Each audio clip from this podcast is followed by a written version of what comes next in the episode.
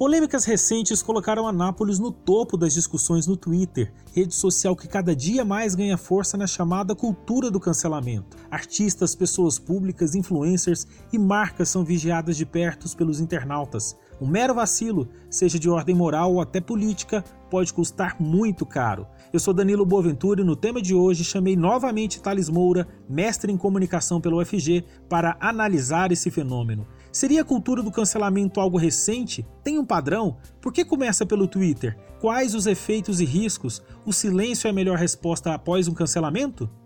Eu sou Thales Moura, eu sou de Anápolis, eu tenho 26 anos, eu sou graduado em Direito, sou mestre em Comunicação, é, sou pesquisador na área da comunicação, pesquiso conceito de comunicação, pesquiso fake news, sou professor de matérias nos cursos de Direito, de Publicidade e de Jornalismo. Muito bom. Thales, eu queria que a gente começasse com você explicando para a gente o que, que seria esse cancelamento na internet. Bom, uma explicação conceitual do cancelamento é boa de ser feita quando a gente pensa em dois grupos. É, o famoso é, as marcas, os artistas ou os anônimos. É, no caso, o cancelamento, né, esse fenômeno, para marcas e para pessoas famosas, ele acontece por meio do boicote. Se você produz músicas, não ouço mais. Se você faz filmes, não assisto mais se você, se eu consumir um produto seu, eu não consumo mais. E se eu admirava seu trabalho, ou agora eu te isolo, ou até eu me torno um hater. Eu me torno uma pessoa que odeia seu trabalho, que quer que você deixe de ocupar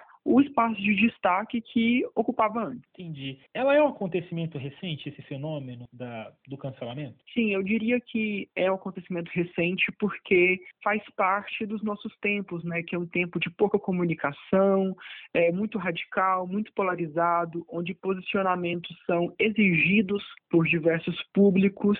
E o cancelamento ele tem uma praxis que é aquela coisa de que ninguém conversa com ninguém, ninguém conscientiza ninguém. Isso aí fica para outras pessoas.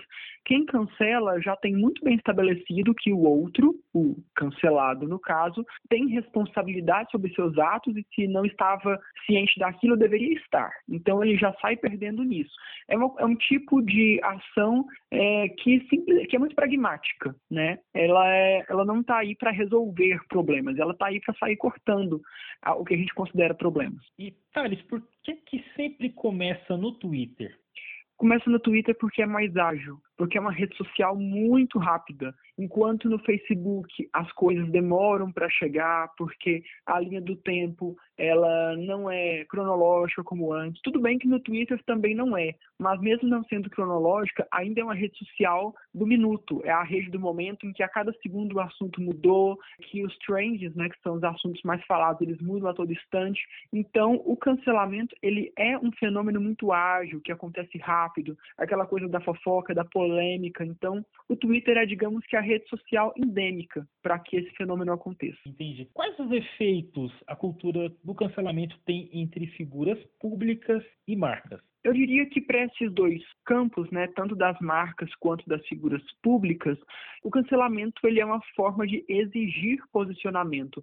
Essas empresas e figuras elas precisam, elas não têm a opção de estarem alheias a isso, porque senão elas também vão ser canceladas, no caso pela omissão. É, como eu gosto de falar, é, existe agora a escolha de Sofia, na qual toda escolha vai acarretar numa perda muito ruim, né, uma perda que você não gostaria de ter realmente, porque o posicionamento ele não agrada a todos os públicos. Sempre tem um público que vai ficar insatisfeito e também vai deixar de te seguir, vai deixar de consumir o seu produto. Só que ao mesmo tempo, se você não se posiciona, você tem o risco de perder os dois públicos. Entendi para a marca é algo muito mais delicado, né? Sim, para a marca, para o artista é muito delicado, para o influencer, para o blogueiro, é, para aquela pessoa que é influencer e trabalha com marcas, ela tem que saber com qual marca ela pode trabalhar ou não, porque às vezes tem uma marca que foi acusada de evasão de divisas, de trabalho escravo, é, de ter algum tipo de é, trabalho análogo à escravidão, de, de, ter algum tipo de conluio com é, casos de corrupção. Então, tudo isso tem que ser muito bem observado. Entendi. Entendi. Thales, daria para dizer que esse fenômeno veio realmente para ficar ou ele é algo sazonal, que pode daqui a pouco não, não se repetir? Eu vou dar uma resposta ambígua. Eu diria que ele vem para ficar em alguns casos e que ele vai passar em outros. Para quem ele vem para ficar? Para as empresas, definitivamente.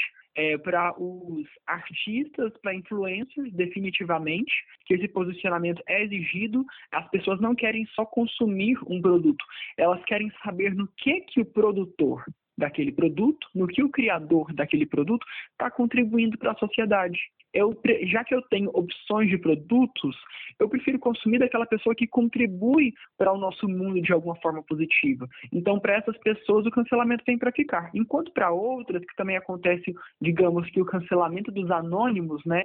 Para os anônimos, o cancelamento vem por meio do isolamento social por parte de círculos sociais.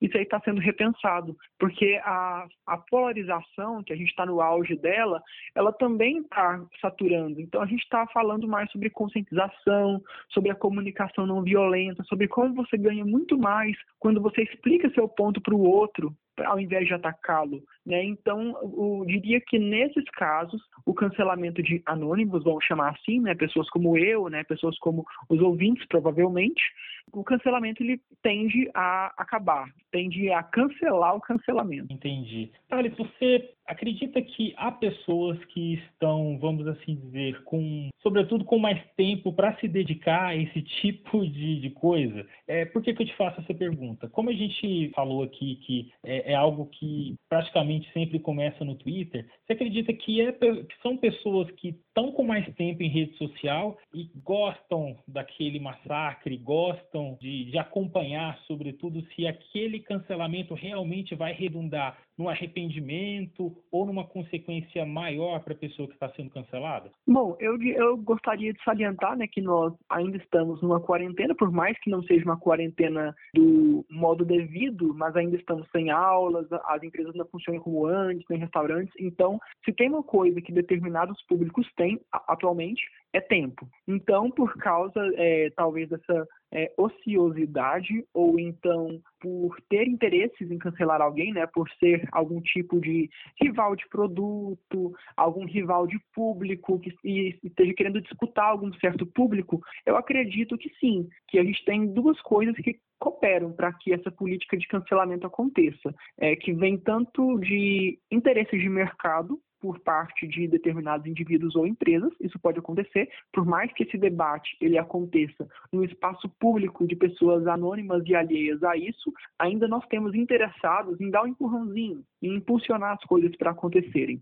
E também nós temos a questão de que tem gente que não está trabalhando, não está estudando como antes, pelo menos. Então, a gente está é, vivendo um momento de clima bastante favorável para que o fenômeno do cancelamento aconteça. Detalhes, como que figuras públicas e marcas devem reagir diante de uma situação como essa? Primeiramente, se você é uma marca, se você é um influencer, enfim, se você trabalha com públicos, procure, consulte, contrate profissionais da comunicação bons que saibam ler o mundo à volta deles, que saibam ler os tempos, que estejam antenados é, na, nas questões da sociedade e mais. Você precisa pensar quem é o seu público. Pensa é, no que a gente chama de persona. Cria um personagem fictício. Se você fosse reunir todo o seu público numa pessoa só, qual seria o gênero dele, a classe social dele, é, qual seria é, os interesses, o que, que, ele gosta de fazer, ele consome política, não consome, qual que é o grau de cultura, é, de instrução acadêmica, porque tudo isso é importante você ponderar, para assim você entender quem é o seu interlocutor, que, que você fala para ele, porque dessa maneira você vai poder dizer algo que realmente vai no coração, que você alcança essa pessoa e você vai entender o que, que ela pede de você. Entendi. A gente está falando então em gestão de crise, né? Isso. Entendi. Thales, então, se a gente está falando de gestão de crise, o silêncio nunca é a melhor resposta, né? É, na verdade, o, o silêncio no nosso momento, eu, eu opino que é a pior das respostas, porque você acaba desagradando a todo mundo. Quando você peca pela omissão, você não disse nem sim nem não. Então, aquelas pessoas do sim e do não você desagradou. É muito pior você não dizer nada do que você falar algo e perder algum público, porque ao não dizer, o não dito acaba se tornando é, em cancelamento também. Entendi. Thales, te agradeço muito por ter participado aqui com a gente, viu? Eu que agradeço muito sucesso para o podcast do Portal 6. O tema de hoje é um podcast do Portal 6 com produção de Gabriela Lícia e edição de Vanúbia Correia. Você pode ouvir nossas entrevistas, análise e bate-papos na sua plataforma preferida, como Spotify, Google Podcast e Apple Podcast. Nos siga e receba a notificação de todos os episódios que saem sempre no início da manhã. É isso, até o próximo tema.